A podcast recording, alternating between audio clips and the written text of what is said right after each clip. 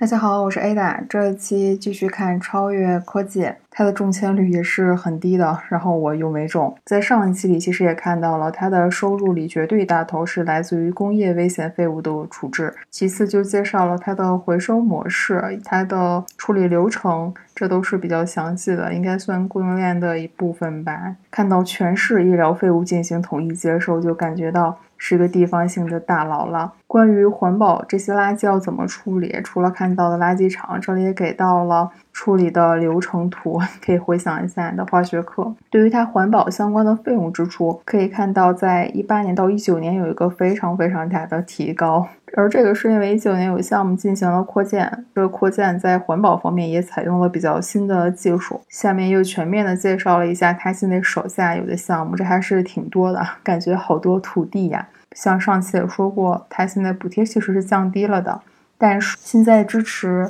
包括上海、江苏、浙江、安徽长三角区一体化发展，这样有可能它能收的垃圾的范围就变大了。因为和长三角其他地区相比，安徽省内处理垃圾的价格可能有一定的优势，而且土地资源丰富。因为填埋是很重要的方法。下面这里就有一个政策改变对他收入重大影响的 case，很近了，就在去年，新政策要求填埋含有盐废物不能进行柔性填埋，直接就对总收入的百分之五，就是去年占比，而在一九年占比百分之十二的部分 产生了影响。填埋这个业务费地呀。这里写到，安徽省内包括这家公司，其实是只有五家企业拥有填埋业务的资质，这还是很少的。同时，填埋业务发展很快，你可以看到这个里面月平均接收量，从一八年到去年下半年，这个增速翻了三倍。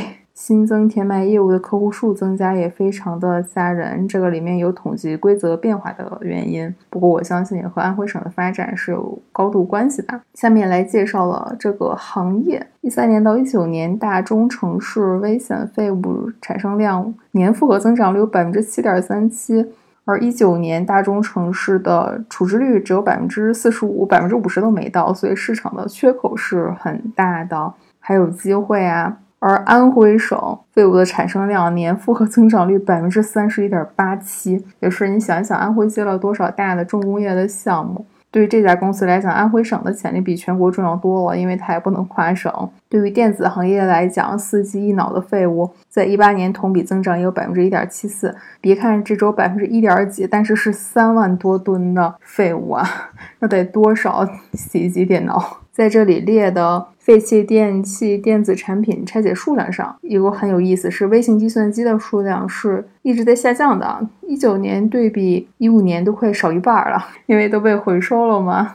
这里提到了一九年全国各省危险废物经营许可证件的数量，没想到第一名是江苏，第二名是山东，而发行人所在的安徽还排在。第七名，下面介绍了同行业的公司，很多都是上市公司吧。像东江环保是在香港、深圳都有上市，不过股价都不怎么样。像格林美，我还买过，凄凄惨惨。然后中在资环等等，在后面介绍到工业增加值的问题，因为前面提到了它是工业危害废物是占大头嘛。那工业增加值就影响它的市场潜力。这里可以看到，安徽省在这个值上是属于领先地位的。在去年，只有江苏省比它略高，而在前年达到百分之七点三，一八年有百分之九点三。整体虽然呈下降吧，但是对于全国来讲还是比较高的。而且一九年。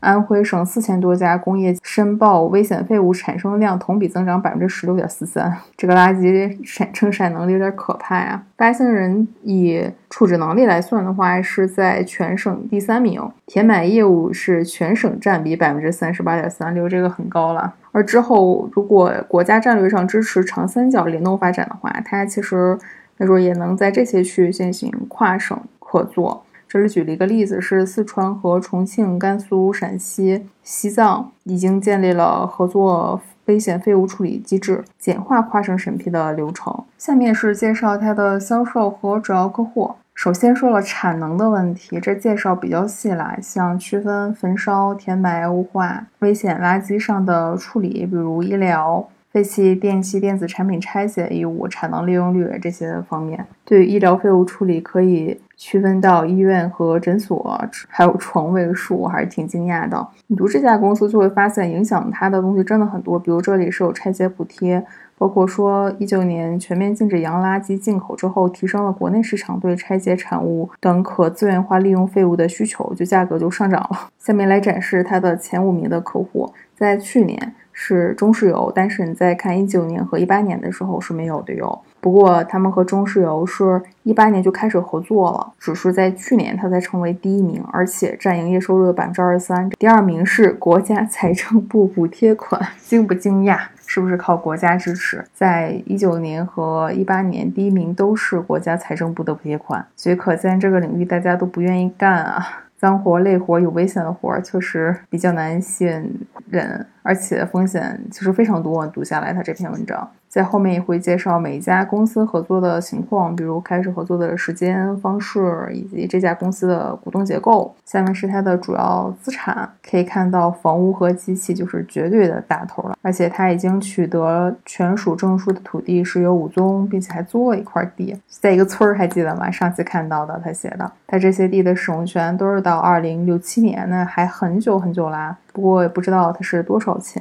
关于它的技术介绍就不太看了。我一直对这种环保类公司有一些疑惑，这一次选了这一家，也比较庆幸它的业务种类是比较多的了。在刚才看到的它的同类别的其他公司，有些其实都很窄。这个领域虽然说有的时候会觉得挺热的，但是整体股价都不怎么样。其实它也挺能赚的呀，去年净利润有一亿多，并不少了。希望在环境改革这件事情上，实业有突破，金融上也有突破吧。我们下期见。